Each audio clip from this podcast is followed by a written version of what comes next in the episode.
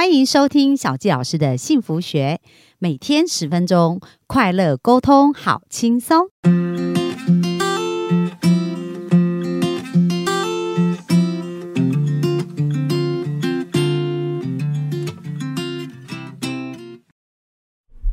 欢迎收听小纪老师的幸福学，很开心又在空中跟大家见面。那今天呢，我们要来讲《给予的力量》这本书。那这个书。的作者呢，他其实是非常厉害，就是协助了国际很多的大企业、财富五百大公司哦做发言，而且做了很多演讲的主题。而他把他所有一生的很多精髓，就融合在这本书里面，要给予的力量里面讲到五个法则。那昨天呢，我们谈到给给给哦，就讲到说，诶，其实我们是价值法则，很多时候我们要提供价值。那今天要告诉大家第二个法则叫做报酬法则。这个报酬法则的意思是，你的收入决定于你替多少人服务以及服务的品质。所以呢，我们一样的不是在想着我们要赚多少钱哦。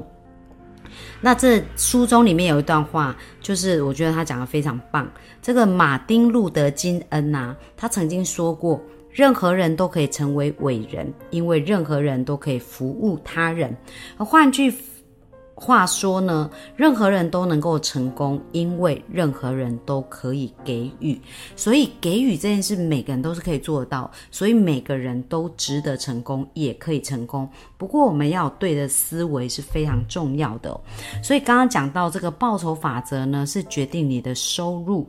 当你的收入是决定你替多少人提供服务跟服务的品质，那书中里面就讲到一个案例啊，因为这个乔这位先生嘛，他一直在寻找就是更加成功的一个方法，而这个企业家都借有很多的实际案例来去教他，因为书中就用故事来呈现，所以呢，在这一个礼拜，他这一个企业家就带他到了一个很年轻的一个创业家，那这个年轻的创业家呢？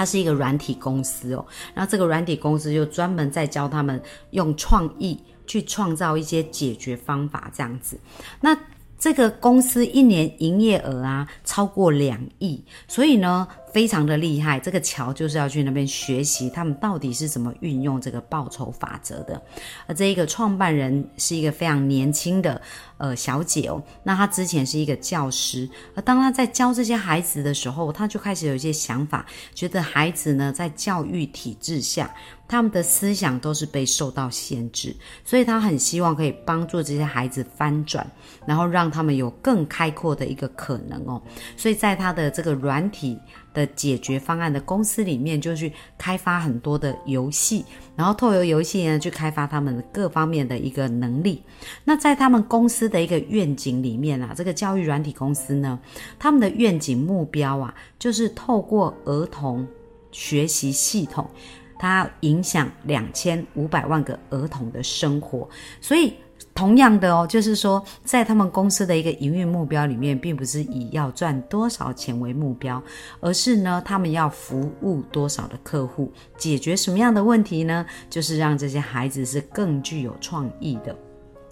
所以，任何任何的事情啊，其实都有更好的解决方法。那如果你的生命过过去当中曾经有遇到过一些困难，挑战，而你解决了这些困难跟挑战，当你开始愿意给予的时候呢，他开始愿意付出的时候，呃，给予别人价值，然后愿意去做的时候，那其实呢，你就开始在。给予价值的时候，钱就自然而然就回来了。那这就让我想到我自己一路上哦，为什么我现在可以过着我梦想，过着我梦寐以求，就是我梦想中的这个工作。其实这些全部也都是我先透过给予法则，所以我真的非常认同他讲的，因为他讲的也就是我一直在做的事情哦。像这个报酬法则，不是讲到说，哎，你的收入是决定于你替多少人的服务吗？那像以前我在公司上班的时候啊，我在软体公司，然后在竹科工作的时候，我是在一个公司体系上班。那我服务的可能就是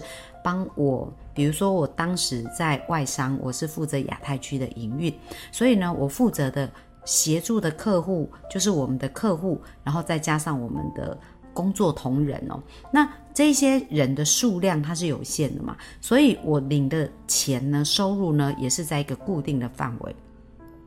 可是我一直对于帮助别人的生命改变有很大很大的兴趣，所以我从呃很多年前就开始学心理学。但是学了心理学以后呢，因为为什么我那时候会想学心理学，是因为我曾经呢去为教会服务过一年半的时间，就是在我大学毕业隔年，我二十四岁的时候，我就去为教会服务。然后在这个服务一年半的过程呢，我就看到好多人的生命，就是他们。呃，被困在一个痛苦当中啊，没有办法解决。那我们在传教的时候，就是一天到晚会陪伴他们。我记得有一次我印象很深刻哦，就是在早上六点的时候，我接到一通电话，就是我们正在教导课程的，我们都称为慕道友，他打电话给我们，然后说呢，他想自杀。所以我跟我的。外国同伴，那时候我的同伴是外国人，然后我们两个，就是接到电话，我们马上从床上跳起来，然后呢穿好衣服，我们就骑着脚踏车，因为我们在传教的时候都骑着脚踏车嘛，就直接朝我们那个慕道友，就是这一个接到电呃打电话给我们的这个女性的慕道友。呃，去找他，想要解决他的这个痛苦跟苦难哦。那在那个时候，我就种下一个种子。那在传教的时候，我就发现，哎，我好像有教导的恩赐，就是呢，我很可以理解别人他的痛苦是什么，然后也很能够呃去感同身受，而且很很很想引导他们从里面走出来。所以从那时候。而且透过我的分享，我看到他们生命好像，诶也蛮快的。他们的痛苦啊，不快乐啊，就蛮快，蛮快可以解决，转变方向。所以我就觉得说，诶，我好想当老师哦。在那时候我就种下一颗种子。而当我开始有这个想法的时候，我后来回到那个，呃，就是结束传教嘛，我就开始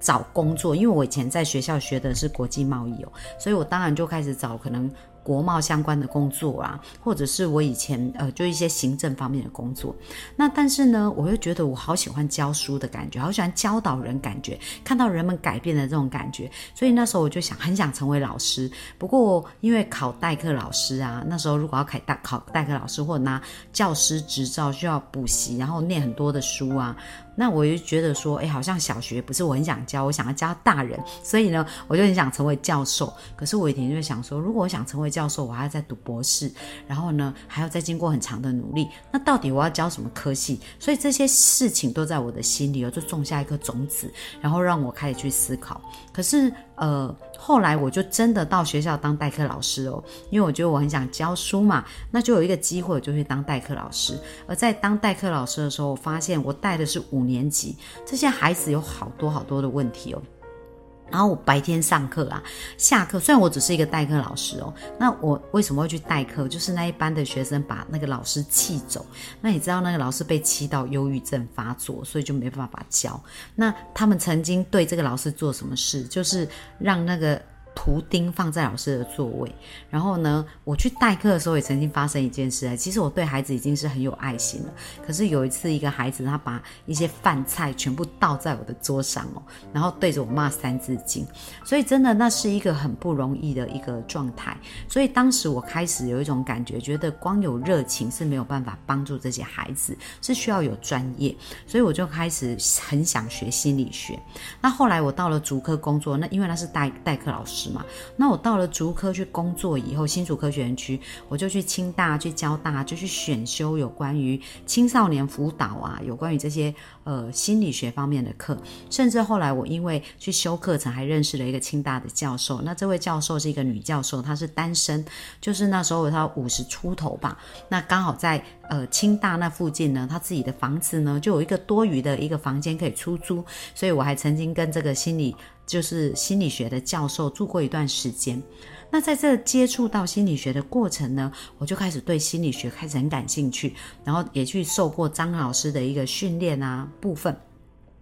那我所有想学习的部分呢，都是因为我想要解决人们这个痛苦的这个问题，想要帮助他们更有效率。可是后来我在学心理学的过程，我发现，哇，在这个传统心理学的一个做法当中，他可能就是会一直去呃找过去的问题点，然后去追溯原生家庭对我们的影响。可是呢，当我们一直在看我们的过去那些痛苦，那些痛苦一直被唤醒，那我们一直在那个回圈里面打转。可是不见得我们有办法走出那个回圈哦。就是我们看到问题所在，但是有一点不知道要怎么去突破那些问题。所以当时我就在想，有没有更好的解决方法？所以我就开始看很多的书啊，然后影片。在那时候，我接触到 NLP，NLP 叫神经语言学，然后也看了很多正向心理学的书。我发现哇，这是一个很棒的方法。所以当我看到 NLP 的书以后，我就开始去寻找可以服务的机会。所以我学了以后，我就开始对周围的人开始分享啦，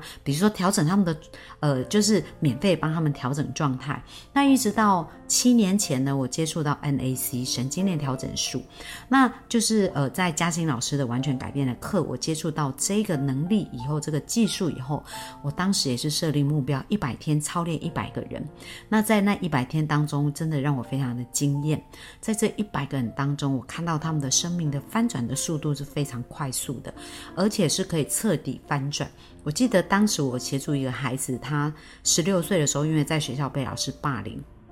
然后到了十八岁，有两年的时间，他就开始有忧郁症，然后呢，没办法。